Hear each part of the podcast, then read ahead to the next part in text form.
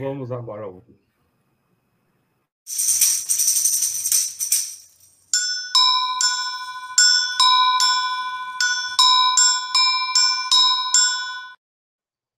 Em São Paulo, meio-dia, mais dois minutos. Está no ar mais uma edição do programa Redemoinho. Hoje está tratando dos assuntos, das questões do mundo da cultura.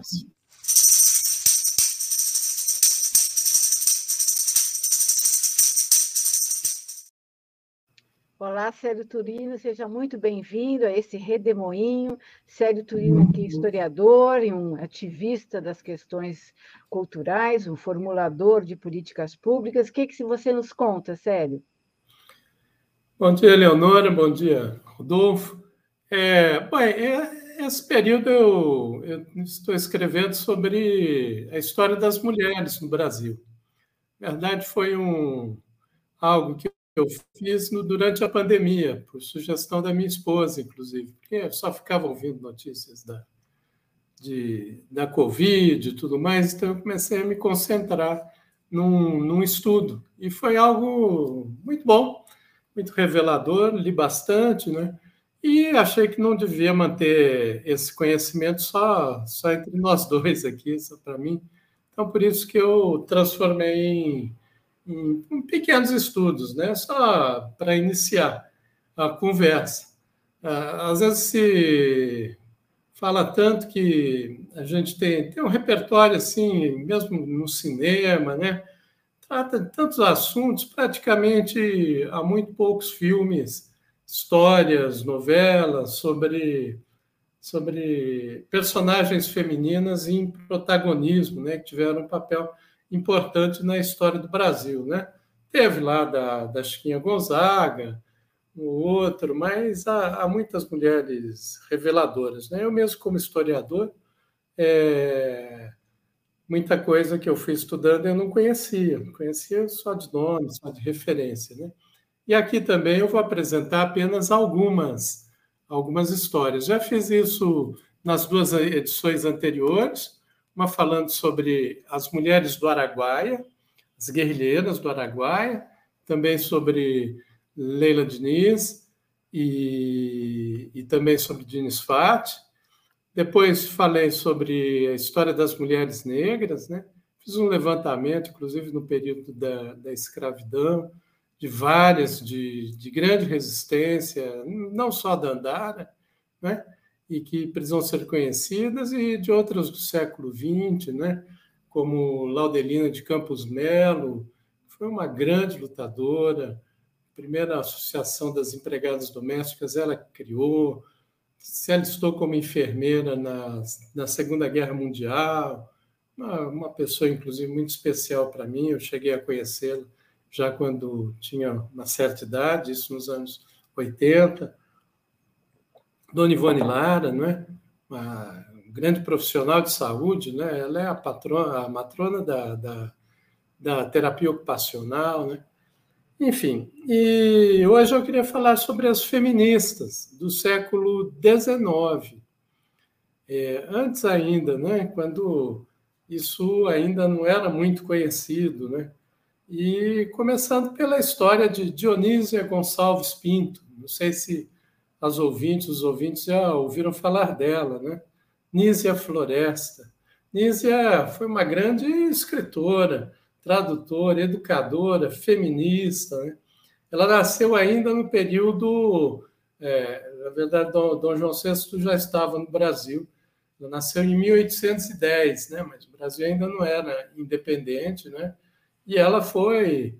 É, a primeira feminista brasileira no sentido explícito do termo. Houve, houve muitas outras, né? mesmo a, a Bárbara de Alencar, né? mãe do, do, do José de Alencar, também, que teve um papel muito importante, que eu não tratarei hoje. Né? Mas, enfim, ela foi a primeira feminista explícita é, nesse sentido. Ela, desde muito jovem, onde ela nasceu? No Rio Grande do Norte, né? Há, inclusive, o município que leva o nome dela. Quando, nas vezes que eu estive no Rio Grande do Norte, me interessei pela história dela exatamente pelo município. Eu não sabia Nízia Floresta e não, não sabia quem tinha sido, né? ela teve que se casar aos 13 anos de idade, com um homem muito mais velho, como era comum da época, né? É, rico, proprietário. E olha só que interessante, ela, ela se separa dele dois anos depois e vai viver com estudante de direito, e estudante em Pernambuco, né? Já tinha faculdade de direito em Pernambuco. Com ele, ele tem dois filhos, bastante perseguida. O, o marido dela, né, o segundo, Manuel Rocha, ele também foi perseguido, aí ele não conclui o curso, e eles vão morar no Rio Grande do Sul, saindo do Rio Grande do Norte, vão para o Rio Grande do Sul. Ocorre que, chegando no Rio Grande do Sul, pouco tempo depois, ele, ele morre, né? E ela, com 17 anos, é, vive no Rio Grande do Sul, viúva, sem renda, tem que cuidar das filhas e faz isso, cuidando sozinha. E o que, que ela vai fazer? Ela, primeiro, ela vai ser preceptora, né? não havia escola ainda, né? e escola pública, né? ou mesmo, mesmo privada. Né? Então, ela vai ser preceptora de, de, de algumas moças de famílias ricas, e mas aí ela funda a primeira escola para meninas no Rio Grande do Sul, e uma das primeiras no Brasil. Nós estamos falando isso 1830, mais ou menos, né? E aí dá aula de gramática, francês, matemática, ciências, história, né?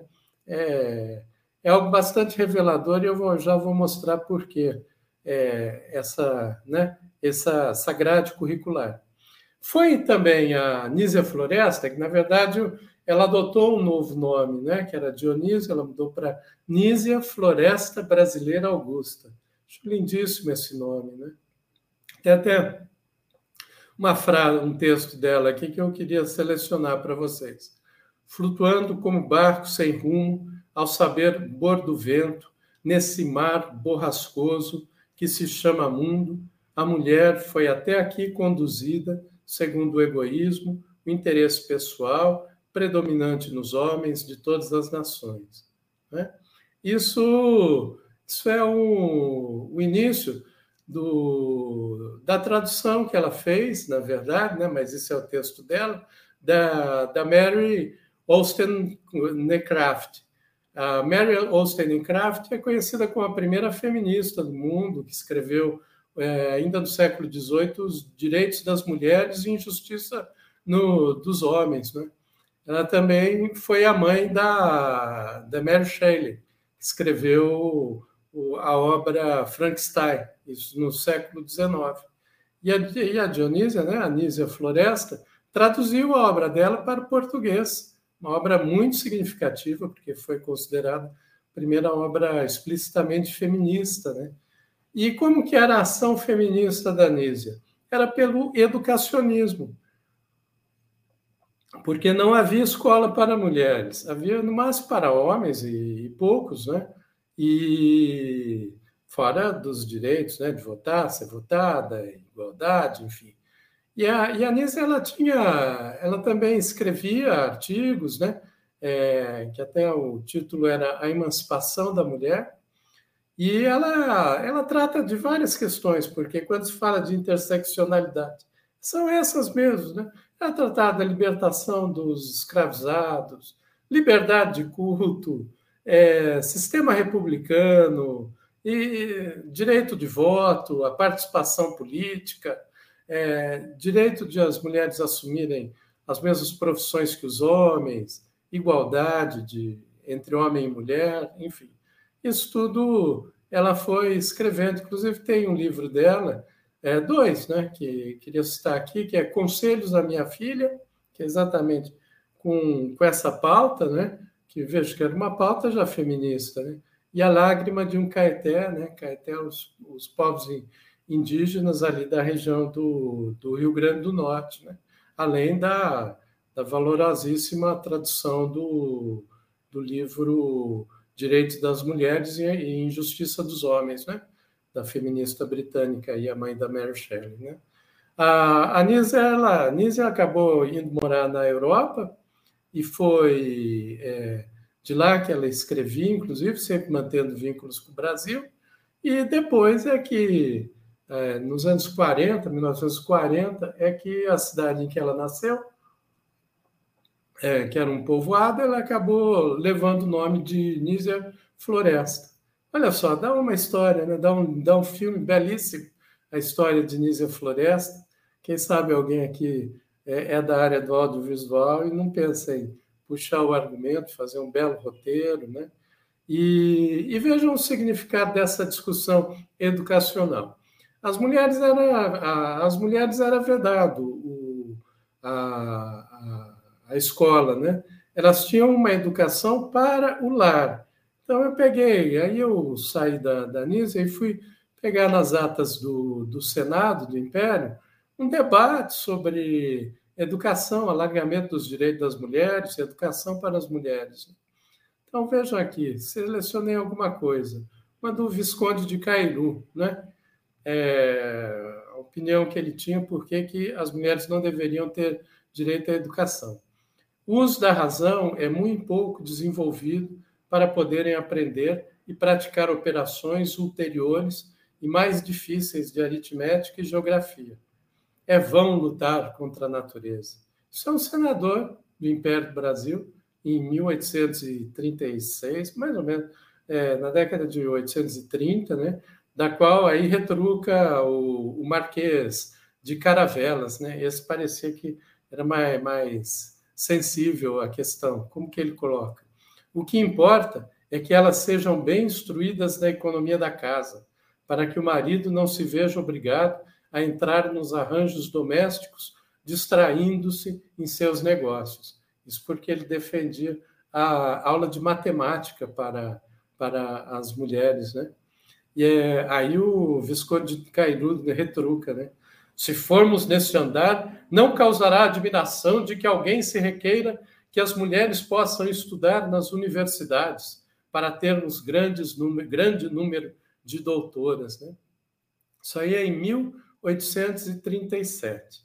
Aí eu dou uma passada, né? Fui ver qual que era o dado em 2019. Olha só que interessante.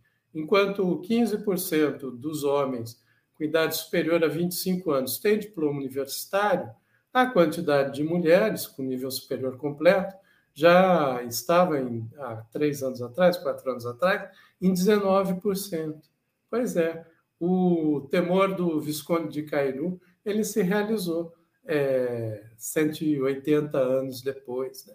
E e eu estava pesquisando, aí foi mais ou menos no mesmo momento que a Helena Nader foi eleita presidente da Academia Brasileira de Ciências, né? E agora também a gente tem uma ministra da Ciência e Tecnologia no Brasil, é a primeira ministra da Ciência e Tecnologia, né? E a Helena Nader, ela tem aí uns 400 artigos publicados em revistas prestigiosas aí no Brasil e no exterior, né? Também é presidente da Rede Interamericana das Academias de Ciências. Né? Então, veja que uh, ao longo da história, esse tempo, né, estou falando aí de 180 anos, ele, o que se mudou, né? Mas para isso foi necessário ter uma menina nascida lá no interior do Rio Grande do Norte, que aos 13 anos foi obrigada a casar com um homem muito mais velho. Dionísia, né? Nísia é, Floresta. Importante a gente render homenagem a essas mulheres.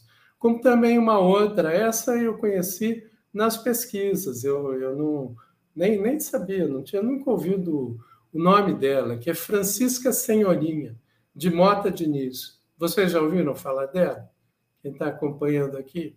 Então, é, Francisca Senhorinha uma, uma mulher excepcional. Aí ela já é mais de 870, 80, início da República. Né?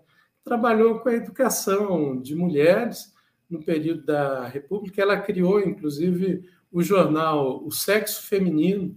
Foi o primeiro jornal feminista do Brasil. E vejam, tudo a gente tem que analisar no tempo. Ele tinha 4 mil exemplares circulava no Brasil todo, né? A maior, parte no Rio de. Janeiro era onde ela estava, mas ele 4 mil exemplares para o Brasil Império daquela época era uma circulação muito grande. Inclusive, quem, quem lia o jornal era também a princesa Isabel, né, que, que lia, comentava sobre o jornal. E aí ele, ela tratava exatamente disso. Ela uma, trazia notícias do movimento feminista nos Estados Unidos, na, na Europa, defesa do voto das mulheres, abolição da escravatura e da pena de morte, questionava, tinha matérias que questionavam o dote, né, que era, era uma obrigação legal naquela época, que os pais tinham que dar o dote para pro, os futuros maridos né, das filhas. Enfim, e, e, o, e, a grande ação feminista dela, além do, do jornal, né, que foi muito significativo, era a educação das mulheres, porque essa fase do feminismo no século XIX ela se deu pela educação, a primeira, o primeiro patamar de igualdade. Né? Peguei também, selecionei um, um pequeno trechinho dela, é, que é do, do, do Jornal do Sexo Feminino. E, e achei muito interessante até para os tempos atuais. Derrame-se a instrução pela população deste vasto império. Incuta-se no povo o amor à leitura. Eduque-se eduque a juventude de ambos os sexos. Preparem-se as mulheres para expor, esposas e também para educadoras. Cultivem-as e ver-se-ão a ignorância, o fanatismo e a superstição, esses três inimigos piores que a fé, peste, a fome e a guerra, desaparecerem da face da terra, batidos e combatidos pela ciência, ficando a humanidade aliviada do peso daquela trindade infernal. Quando eu estava pesquisando isso, foi bem no, no auge assim, da, da Covid, né? e vejo que hoje a gente enfrenta uma situação semelhante, né? todo o negacionismo, todas essas ignorâncias, né? fruto de fanatismo, superstição, ódio, ódio à ciência, né? à, à leitura, ao conhecimento. Né? Então, Francisca Senhorinha, também uma mulher especialíssima é, nesses tempos aí de, de, regressão civilizatória que a gente vive hoje. Né? Vamos honrar, conhecê-las. Né? Aí também Chiquinha Gonzaga, que, que é mais conhecida, né? a compositora, a abolicionista. Inclusive, Teve uma, uma novela boa, eu, eu assisti alguns capítulos, acho que há uns 20 e tantos anos atrás, foi até a Regina Duarte, né, para ver a regressão mesmo dela, né, que fez o papel da, da Chiquinha Gonzaga. Né? Então, é, já é um nome mais conhecido. E Chiquinha Gonzaga era? Era uma mulher mestiça, ela era filha de escravizada, né, com militar do Império. É, ela compunha desde os anos de 11 anos de idade, aí talvez as pessoas que assistiram a novela lembrem-se, né? Ela casou com, com um militar bem mais velho que ela, e aí ela, ela se separou dele, né? Foi, foi difamada como adúltera, aí teve pôde cuidar só de um dos filhos, que era o João Galberto, Alberto, que era mais velho, e, e, ela viveu pelas suas próprias expensas, as partituras dela. Né? Ela foi uma, uma, uma compositora muito respeitada à época, né? e fez vários, várias composições. Né? É, algo que eu descobri também interessante dela é que ela dava nomes indígenas a várias das composições dela. Então, tem muitas músicas que, que hoje não são tocadas, né? diferente de Abre Alas, Forrobodó, né? mas que era Timbira, Tamoio, Tupi, Tupã, Ari, Caimbampará. Né? Então, foi também uma mulher, percebam que ela abolicionista, né? mas, na verdade, o feminismo ele vem sempre entrelaçado com esses pensamentos todos, né? justiça social, abolicionismo, educacionismo, proximidade com os povos indígenas. Né? Ela também criou a SBAT, ah, aos 50 anos de idade, acho que 52, ela viajou para a Europa, já conhecida, famosa, e fez uma turnê. E aí também ela foi, ela se casou com, com, com um jovem português muito mais jovem que ela. Então ela ia rompendo padrões, estereótipos, né? E tem uma, uma, uma passagem que, eu, que também eu queria agora fechar, que é sobre Nair de Tefé. Na semana que vem eu falarei melhor sobre Nair de Tefé. Também uma mulher muito especial, ela era cartunista e foi esposa do Hermes da Fonseca. Mas como a ação dela se relaciona também com o sufragismo, né? com, a sufra, com as mulheres sufragistas, eu vou, vou tratar na semana passada. Mas a Nair de Tefé, ela, ela teve várias passagens. Ela também tocava violão e ela escandalizou a época, é, isso em 1914, porque ela tocou uma composição da Chiquinha Gonzaga em violão no Palácio do Catete, que foi a Quarta Jaca. Tem até um, um vídeo é, no YouTube sobre isso, sobre esse episódio e a música. Quem se interessar, procure. Quarta Jaca, né, de Chiquinha Gonzaga, e, mas vai também conhecer um pouco esse episódio da Nair de Tefé. Né? E aí, para finalizar, eu peguei uma, uma, uma fala da, da Berta Lutz, que eu vou falarei a semana que vem, é uma mulher também especialíssima, e que é um texto de 1919 em que ela em que ela pergunta, né, em que consiste o feminismo, né? O feminismo no século XX ele vai é, ganhar uma, uma outra feição, que é essa é, do sufragismo, né? Se concentra nisso. E aí ela explica: o feminismo não procura, é claro, negar as diferenças psicológicas e fisiológicas entre o homem e a mulher e reconhece a influência sobre ah, as que, sendo verdadeiramente irredutíveis, devam ter relações individuais e sociais. Não acredita, porém, que elas indiquem superioridade de um lado e inferioridade de outro. E assim entende que apenas devem ser consideradas nos casos em que, de fato, têm importância, podendo ser deixadas de lado em outros casos nos quais seu papel é insignificante ou mesmo nulo. Né? Eu acho que é um texto bastante moderado, né? a gente não pode cometer anacronismo, é um texto de 1919, mas aí é quando ela vai expressando esse ideário feminista, né? que hoje se revela, 100 anos depois, em, em outra, em outra forma, em outra visão, como eu mesmo citei ali, a, em no Brasil Império, o Senado da República discutia se as mulheres poderiam ou não poderiam ter uma educação além da educação para o lar, né? aritmética, idiomas, ciências, história, né? E é, agora a gente já tem um dado em que há uma maior quantidade de mulheres com nível superior, também não tenho dado, mas também seguramente com doutorado, mestrado também, maior que a quantidade de homens. Né? Então, a gente vai vendo isso ao longo da história. Semana que vem, eu vou querer tratar sobre a, a história das sufragistas.